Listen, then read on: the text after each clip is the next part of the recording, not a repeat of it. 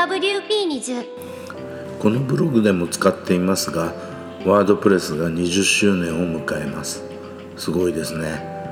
5月に 20, 20年目を迎えるようですのでささやかながら私とワードプレスの関係を書いてみようと思います。アイブログからワードプレスへ。懐かしい名前が出てきましたが iBlog というブログエンジンがありました。ウィキペディアを検索してましたが iBlog 出てきませんね。面白いエンジンだったんだけどな。それはそうとこの iBlog というのは Mac で動くエンジンでした。今のワードプレスはデータベースと PHP 等で動きますが現在の iCloud へスタティック HTML を書き出して公開するというシステムを使っていました。最初は iCloud を契約している人に無料で無償で提供されたんですね。おまけみたいなもんです。スタティック HTML を出力するということはそこに細工を加える余地があったんですね。なのでいろいろいじって遊んでいました。ブログというのもこいつで知りました。しかしバージョンを重ねてかえって不安定になったこととそもそもの話 MacOS で動かなくなってしまったため別のエンジンに移る必要があったんです。その選択肢がワードプレスでした。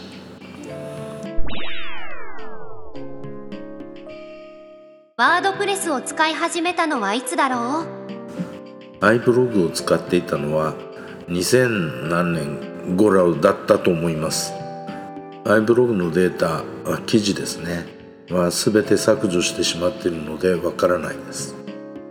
つなぎで何か別のエンジンを使ったようなかすかな記憶があるのですがワードプレスの誕生年である2003年ではなかったと思います。初めて使った時にはある程度安定していたと思います。サーバーとしては現在もロリポップさんを使っていますがロリポップさんとのお付き合いは2015年からになっています。つなぎで安いサーバーと契約した覚えがあるので1年ぐらい差し引いて2014年前後からワードプレスを使い始めたんではないかと思います。2014年というとワードプレスは3.9あたりのバージョンになります。なんかもっと古いバージョンから使っていた気がするのですがちょっと分かりません。いつぐらいから使い始めたんでしょうね。使っている人がわからないので他人はもっとわからないですね。Facebook をワードプレスで検索自分の投稿したら2010年にすでにワードプレスを使っていました。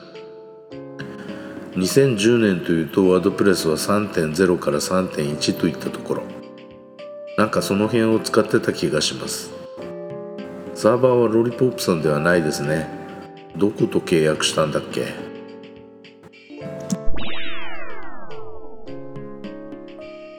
ワードプレスを始めた頃。ワードプレスを使い始めた当時は MT ムーバブルタイプとワードプレスが派遣を争っていたと思います。現在はワードプレスに軍軍配が上がってるのかな？MT も企業を中心に一定のシェアを持っているんだと思います。私はブログを数回リセットしています。過去の内容をリセットして一から構築するという形ですね。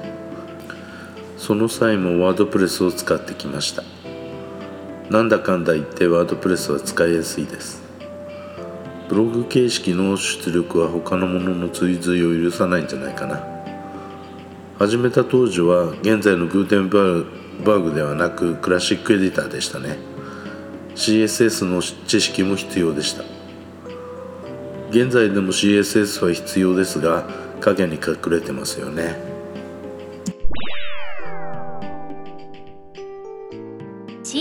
スも使えるよ」最近現在のグーテンバーグは CSS を使えないから確一的になってしまう。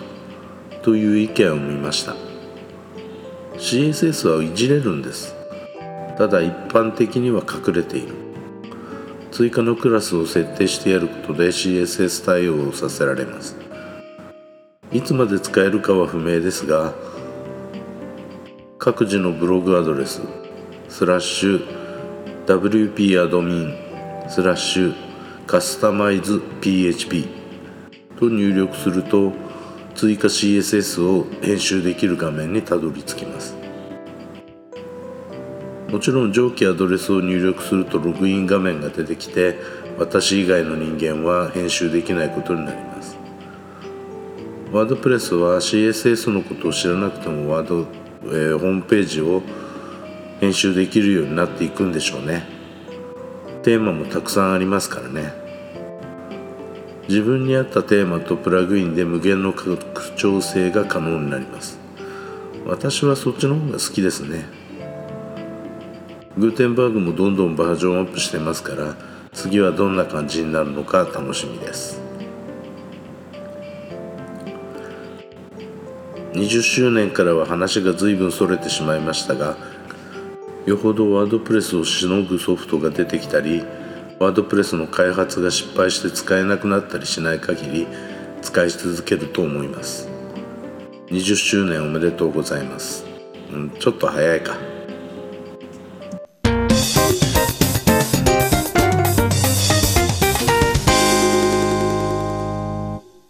のポッドキャストのジングル等に関してはムズムズさんから提供いただいています。また音声合成はボイスボックスを使っています。